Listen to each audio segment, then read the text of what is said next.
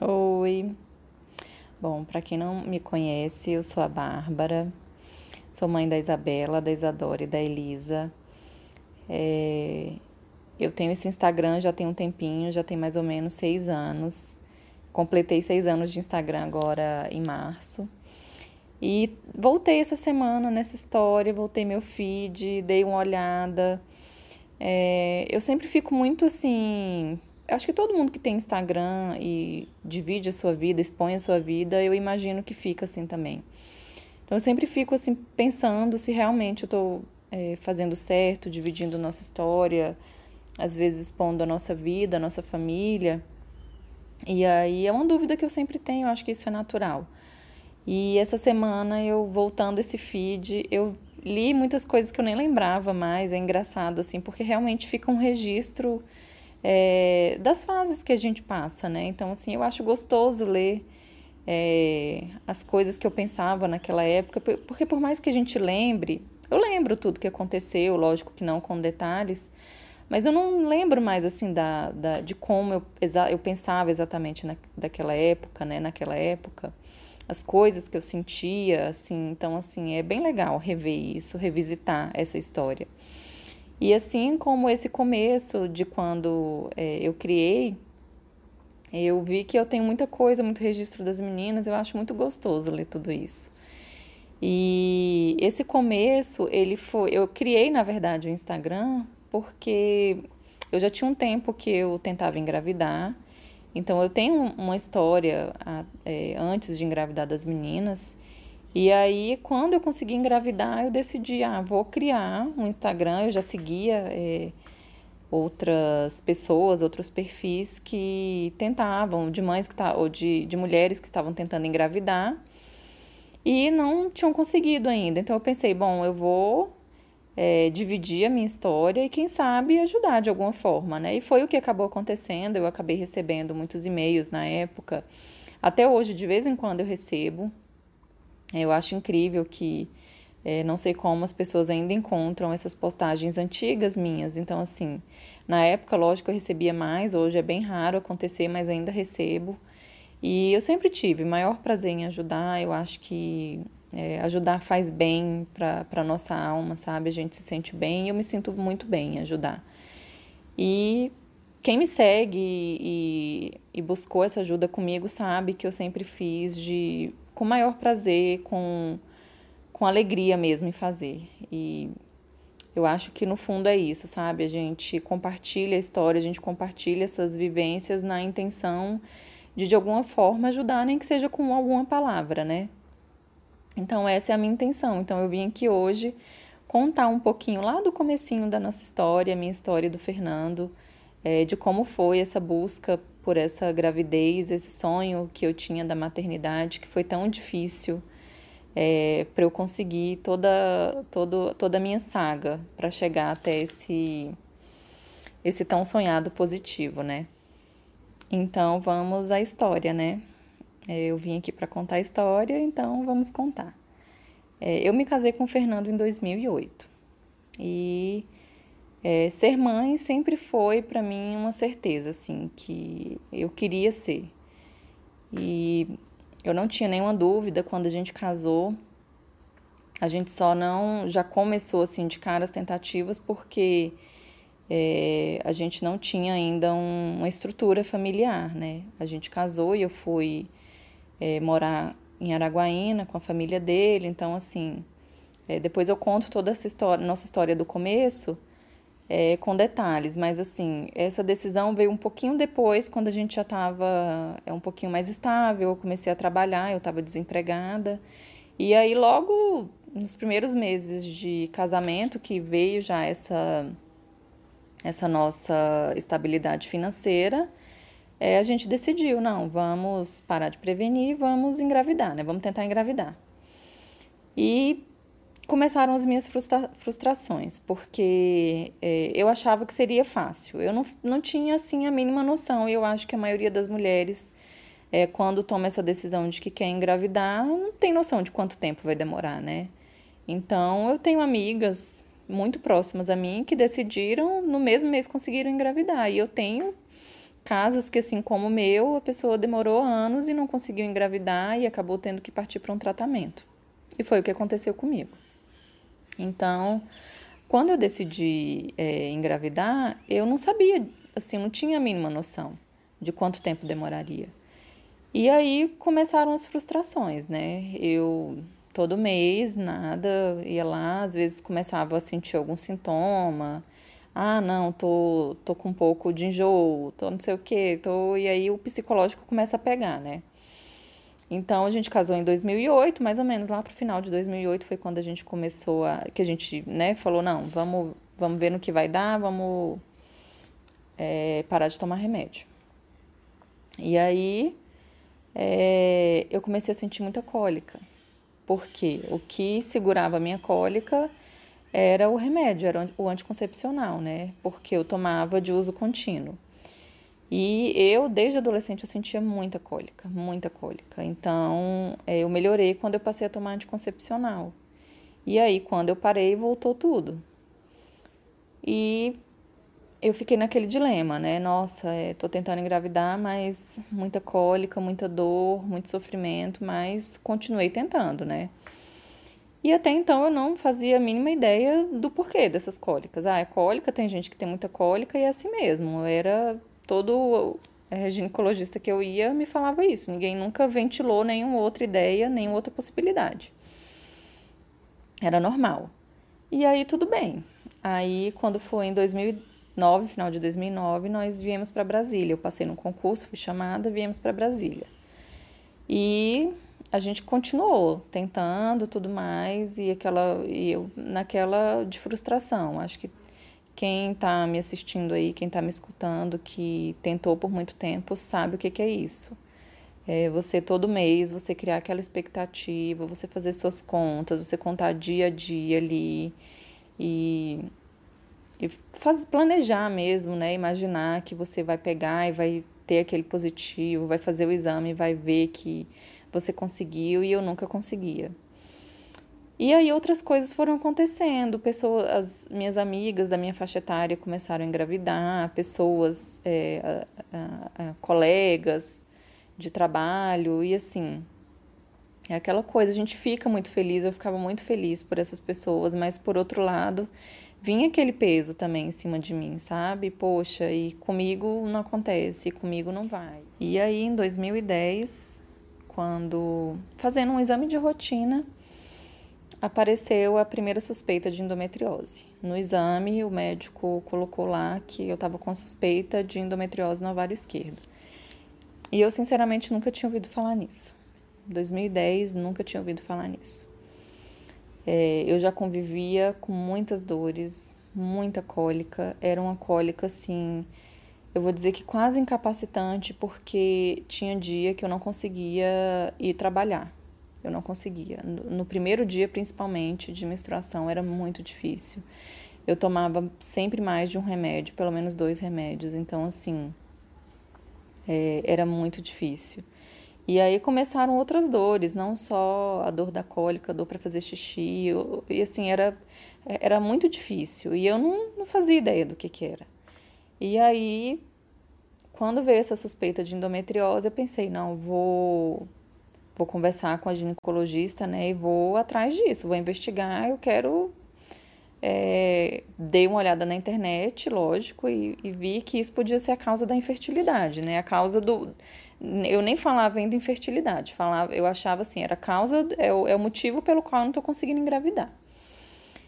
E aí fui, voltei na minha ginecologista, ela tinha pedido esse exame de rotina, voltei, e daí ela falou: ah, não, isso daqui não é nada, não. Isso daqui, daqui seis meses a gente refaz. Não esquenta com isso, não tem problema nenhum tal. E aí eu falei para ela, doutora, mas ó, eu sinto muita cólica, eu tenho isso, tenho aquilo, tal, expliquei para ela. Aí ela falou: ah, isso daí é anticoncepcional, você vai ter que tomar, ah, vai ter que voltar a tomar anticoncepcional, não tem outra solução não. Eu falei, ah, mas é porque eu tô tentando engravidar, eu quero engravidar, tal. Aí ela, ah, mas não tem como, você vai ter que tomar anticoncepcional. A gente vê se reduz aí o tamanho desse foco e aí você volta a, a, a tirar o anticoncepcional de novo. Aí eu, tudo bem, né? peguei aquela opinião, fui, voltei a tomar o anticoncepcional, mas fui um outro médico. E aí o outro médico me explicou um pouco melhor, ele falou um pouco mais sobre endometriose, falou o que que era, me deu uma explicação bem melhor, um pouco mais técnica. Ele, ele deu, ele foi mais empático comigo. A primeira médica não deu nem bola, só, ah, isso daí é isso mesmo e pronto, não tem muito o que fazer não. E eu acho que esse era um dos principais problemas, o que mais me machucava, sabe? Era ver que as pessoas não davam bola. Eu acho que quem tem endometriose vai entender o que, que eu tô falando. Muitas vezes eu sentia que as pessoas achavam que era drama, às vezes eu sentia tanta cólica que eu chorava. É, eu já cheguei para o banheiro do meu trabalho para chorar de dor, porque eu não aguentava, mesmo tomando remédio. É, às vezes eu não conseguia andar direito, eu andava assim, é, meio curva, porque eu não conseguia ficar ereta, de tanta dor que eu sentia. E às vezes eu sentia pouco caso, sabe? Assim, as pessoas não não eram empáticas, assim, sabe? Não entendiam. Era ainda uma, uma doença muito pouco falada na época. Já tinha né? Muita gente, assim, já se sabia, mas não se sabia muito sobre a doença. Então, nem os médicos não, muitas vezes não davam bola. Que foi o que aconteceu com essa minha primeira médica, né? E aí esse médico conversou, conversou comigo e falou: "Olha, mas é isso mesmo, é anticoncepcional, a gente não tem muito o que fazer".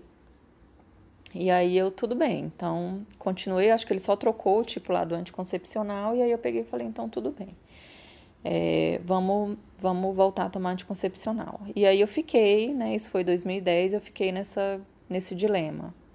É, tô tomando anticoncepcional, mas eu queria engravidar, como é que vai ficar? E eu não me conformava. E assim, isso eu dou graças a Deus que eu sou uma pessoa assim que eu eu vou atrás. Eu não sou de ficar paralisada, as coisas acontecem comigo e normalmente eu me impulsiono aí buscar outras soluções, buscar conhecimento.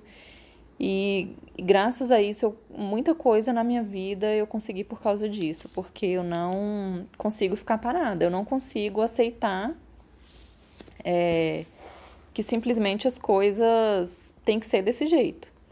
E aí eu peguei, pensei, bom, eu vou ter que procurar um especialista, mas é, vou pesquisar, né? E aí dei uma olhada em alguns nomes tal, e o tempo foi passando. Quando foi em, em 2011, eu pensei, vou ficar pelo menos um ano tomando esse, esse anticoncepcional e aí vamos ver, vou refazendo os exames. E dependendo como for em 2011, eu vou atrás disso. Vou atrás de algum especialista, ver como é que. Eu já tinha lido que dava para fazer cirurgia e eu falei, de repente eu faço essa cirurgia. E aí em 2011 me apareceram umas pedras na vesícula. Aí eu fui consultar com o médico, ele falou: olha, é, o proctologista. Ele falou: olha, a gente vai ter que fazer essa cirurgia de emergência. É, você está com as pedras muito pequenininhas, elas podem é, descer, infeccionar e causar um, uma coisa pior aí que a gente não quer. Então vamos fazer logo. E aí eu peguei e comentei com ele. Falei: ó, oh, doutor, é, eu tenho endometriose tal, tal. E eu estava pensando em procurar alguém para fazer essa cirurgia e é, será que não teria como? Porque eu sabia que era por vídeo, né? E ele falou que faria dele também por vídeo. Aí ele pegou e falou: Não, Bárbara, tem como sim. Eu vou conversar com o, um, um outro médico que eu conheço, que é super da minha confiança, e que a gente já fez isso outras vezes cirurgia em conjunto. Eu vou mexer na vesícula e ele mexe, eu vou mexer na, no abdômen superior, ele mexe no abdômen inferior. Uma cirurgia única. Você vai ter que tomar só um, uma anestesia, não vai ser nada demorado, a gente faz em conjunto. E aí eu já te indico esse médico, você vai lá, conversa, já faz os, os exames que ele pedir e tudo mais. E assim foi, fui atrás do médico, conversei, já peguei, já fiz os exames que ele pediu, os exames preparatórios e tudo mais. E dali 15 dias eu já estava fazendo essa cirurgia. É, fiz, foi bem tranquila a recuperação. E aí, quando eu fui fazer, quando eu fui no retorno, né, com esse médico, ele era especialista em reprodução humana, ele falou para mim: Ó, oh, Bárbara, agora as suas chances vão aumentar bastante de engravidar, porque a gente tirou todos os focos, ele me mostrou lá no laudo onde que eu tinha foco. Eu tinha foco na, no ovário esquerdo, na trompa direita e na bexiga. Por isso que eu sentia muita dor para fazer xixi, era assim, muita dor. E já perto de fazer cirurgia, às vezes eu chorava quando eu estava menstruada, eu chorava na hora de fazer xixi. E aí ele pegou e falou: Olha, agora as suas chances aumentam, então é, você vai fazer o, o, o, período de repouso direitinho e depois vocês já podem começar. Eu não lembro quanto tempo ele falou que eu, eu não poderia, não sei se era 30 dias ou 60, eu não lembro. Tinha um, um tempo lá que eu ainda não poderia tentar, e a partir daquele prazo que ele me deu, eu já poderia começar a tentar engravidar. E aí a gente fez, né? É, esperamos o prazo que ele falou e aí começamos a tentar. Isso já era, foi 2011. Aí 2011 a gente é, começou a tentar e aí nada, né? Nada de engravidar, nada. E aí entrou 2012. E aí eu falei, não, é, eu vou procurar esse cara de novo. Aí marquei uma nova consulta com ele. Esse mesmo que fez minha cirurgia da endometriose.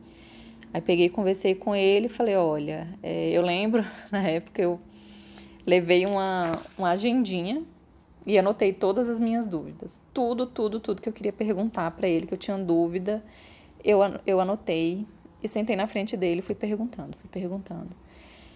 E aí, por fim, no final da conversa, ele me explicou muita coisa, me falou muita coisa, mas aí ele falou que a solução, assim, o que a, a orientação que ele me dava era para a gente já iniciar é, com o que eles falam, é, chamam de coito programado, que era o quê? Eu fazia todos, eu faria todo o ciclo de indução. Então eu tomaria o remédio, tal. Ele até chegou a me passar o nome, me prescreveu o remédio, ele chegou a me prescrever. E aí eu faria todo o ciclo de indução e iria acompanhando através de exames. E aí quando realmente visse que estava no ponto, que poderia já que o óvulo já estava maduro, aí ele liberaria para a gente poder tentar naturalmente. E aí ele falou que a gente faria três ciclos seguidos, é, três tentativas seguidas, né, três ciclos seguidos de coito programado. Se não desse certo, a gente partiria para inseminação. A inseminação é a mesma coisa. A inseminação a gente tentaria três ciclos, três vezes seguidas. Se não desse certo, a gente partiria para fertilização. E aí ele me deu mais ou menos os custos de cada um desses tratamentos, né? Quanto que ficaria cada um desses. Porque até então eu não tinha a mínima noção, eu não sabia quanto que eu tinha que guardar, quanto que eu gastaria, não tinha ideia. E aí ele me passou por alto, mas ele falou: olha, isso daqui é bem por alto mesmo, não é um orçamento, isso daqui é só para você ter ideia é, a gente começaria com esse daqui, que ficaria mais ou menos tanto, depois inseminação mais ou menos tanto, depois fertilização mais ou menos tanto. E aí tudo bem. Voltei para casa, conversei com o Fernando e a gente conversou bastante, conversou bastante, ponderamos muita coisa.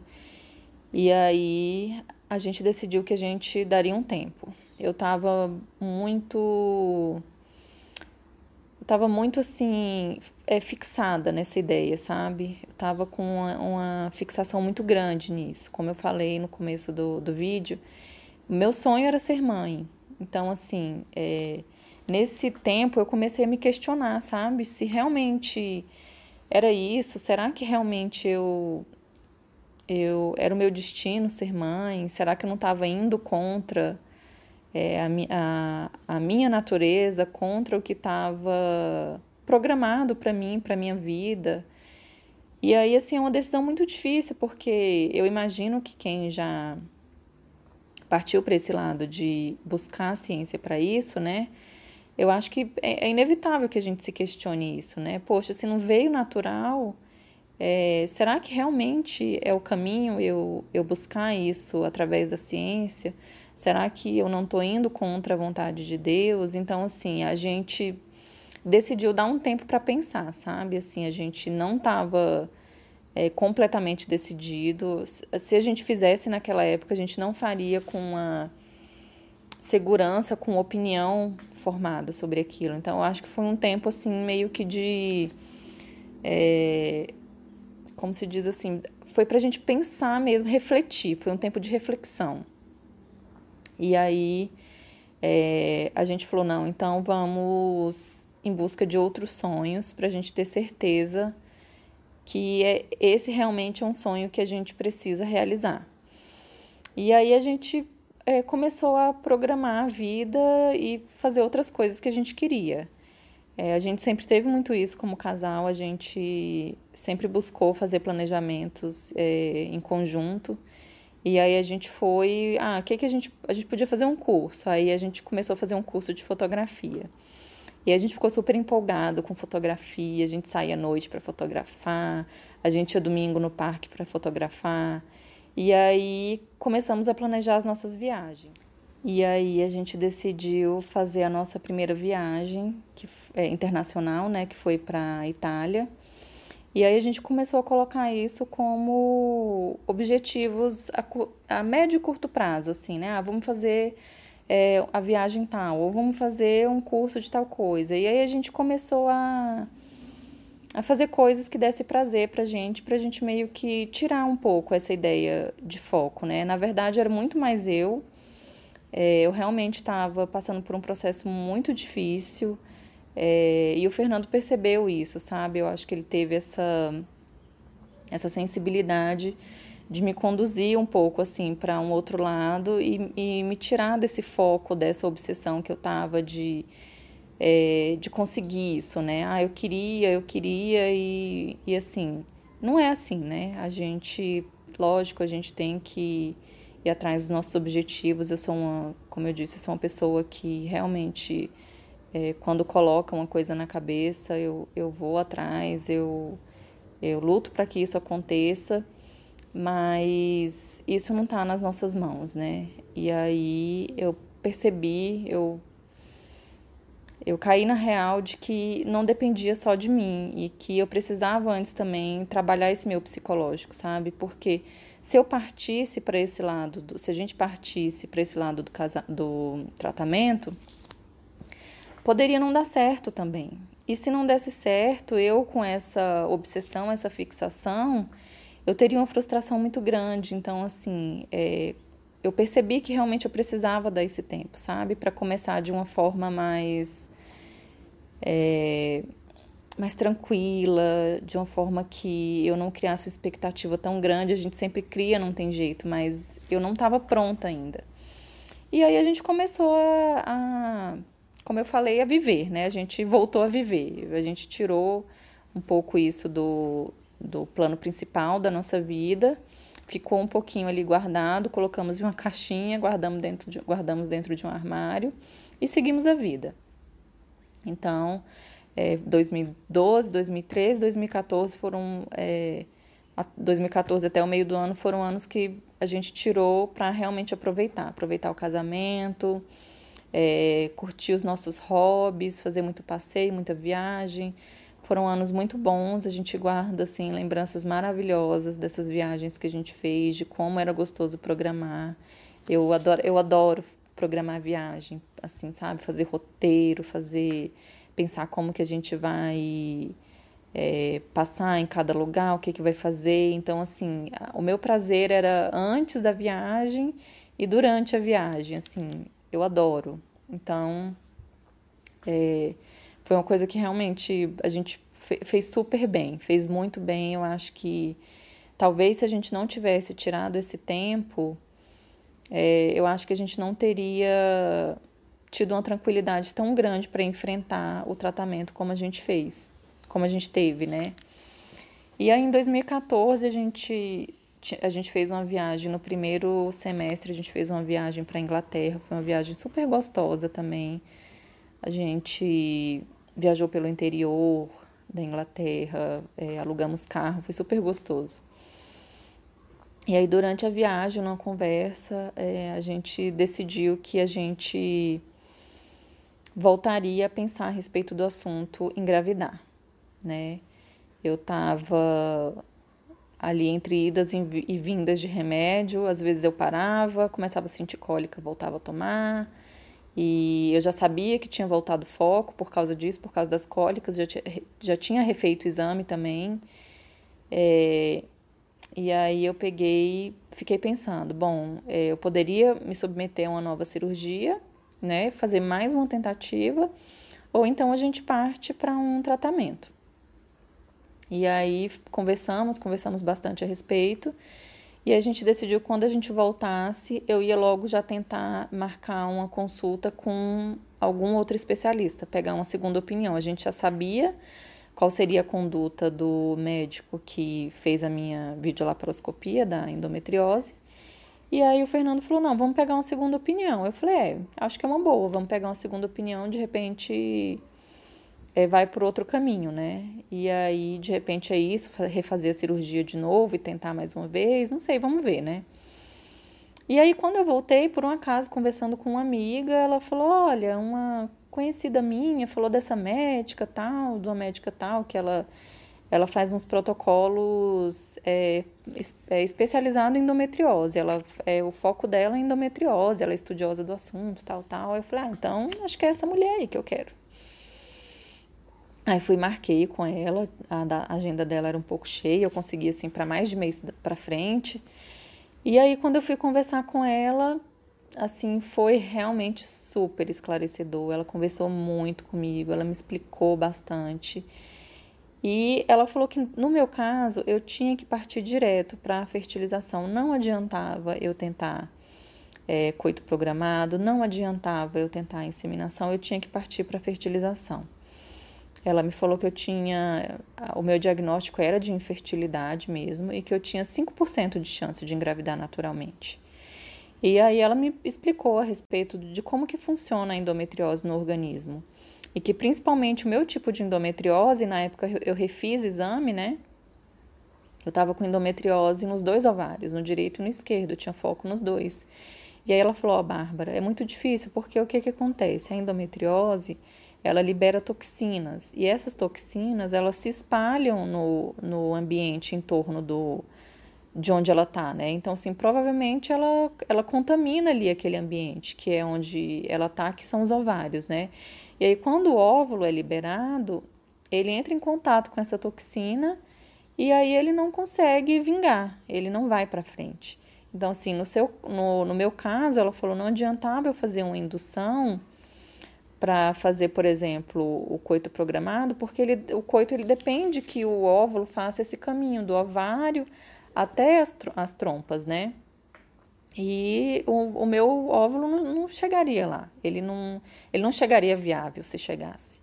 E ela falou a mesma coisa a inseminação. A inseminação depende desse caminho, né? Desse percurso do ovário ou do óvulo, é, fazer do ovário até as trompas. Então ela falou: olha, no seu caso é fertilização, não tem outro jeito, é fertilização. E aí fomos lá nós, né? Pegar orçamento para ver quanto que era. E aí a gente viu que realmente não seria fácil, a gente teria que parar um tempo é, com tudo, com todas as nossas. É, que até então era prioridades, ah, é, jantares, tal, viagens, e vamos focar em juntar dinheiro para fazer esse tratamento. E aí foi isso que a gente fez, a gente passou meses juntando esse dinheiro. E aí quando a gente conseguiu juntar, a gente decidiu, não, é isso mesmo que a gente quer. E eu comecei a também fazer um acompanhamento psicológico, que eu acho que é muito importante, sabe? A gente tem que preparar o psicológico para isso. Conversamos bastante. E aí a gente, um pouco antes de começar mesmo, de fato, é, a gente decidiu que a gente tinha que já combinar quantas tentativas a gente faria. E aí, a princípio, lá no, no na primeira consulta com a médica, a gente tinha falado, ah, acho que de repente a gente tentaria assim umas três vezes. Se não der, não deu.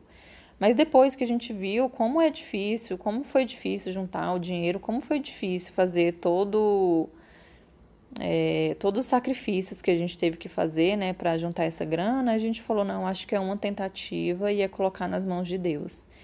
E se tiver que ser, vai ser. A gente vai confiar no que Deus tem pra gente. A gente colocou realmente nas mãos dele.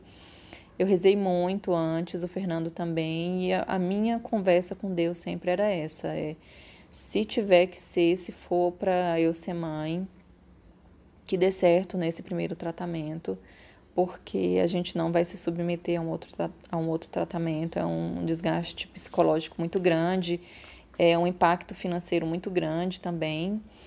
E, e, eu não queria, sabe, ficar uma vida tentando, fazendo todo esse sacrifício de juntar dinheiro para tentar e não dar certo. E mais uma vez tentar e não dar certo. E eu sei de casos de pessoas que fizeram isso, eu não julgo, eu acho que cada um sabe, né, de como lidar com esse sonho, mas assim, eu acho que eu não tinha estrutura psicológica para isso. Então, eu eu decidi, a gente ficou decidido isso. Vamos tentar, se não der certo, a gente segue a vida é, depois a gente vê como que a gente faz, se a gente vai pensar em adoção, se não vai, se vamos seguir só nós dois.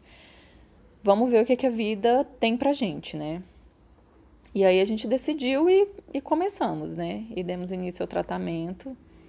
Então é isso. O que eu queria era passar um pouco da minha história, dessa minha trajetória, é, desses longos seis anos que eu fiquei tentando engravidar que eu falo assim, ah, foram seis anos tentando, mas não, não foi bem isso. É porque, assim, é, for, foram seis anos é, de uma história de tentante, porque é, dentro de todos esses anos, ao longo de todos esses anos, eu passei períodos é, prevenindo por conta do que eu falei, por conta das dores que eu sentia, por conta de todo o transtorno que a endometriose me gerava. Mas o meu psicológico estava ali querendo, sabe? É, no fundo era o que eu queria. Então foram seis anos de uma saga é, em busca dessa maternidade, sabe? E muitas vezes tendo que dar alguns passos para trás, como eu falei. É, era uma coisa que eu queria, mas eu sabia que eu não podia querer acima de tudo, acima de todos. E eu acho que assim, é, contar a história é, ajuda as pessoas a refletirem também um pouco da sua história, sabe? Porque eu acho que muitas pessoas passaram ou estão passando por essa situação e eu acho que vale essa reflexão, sabe?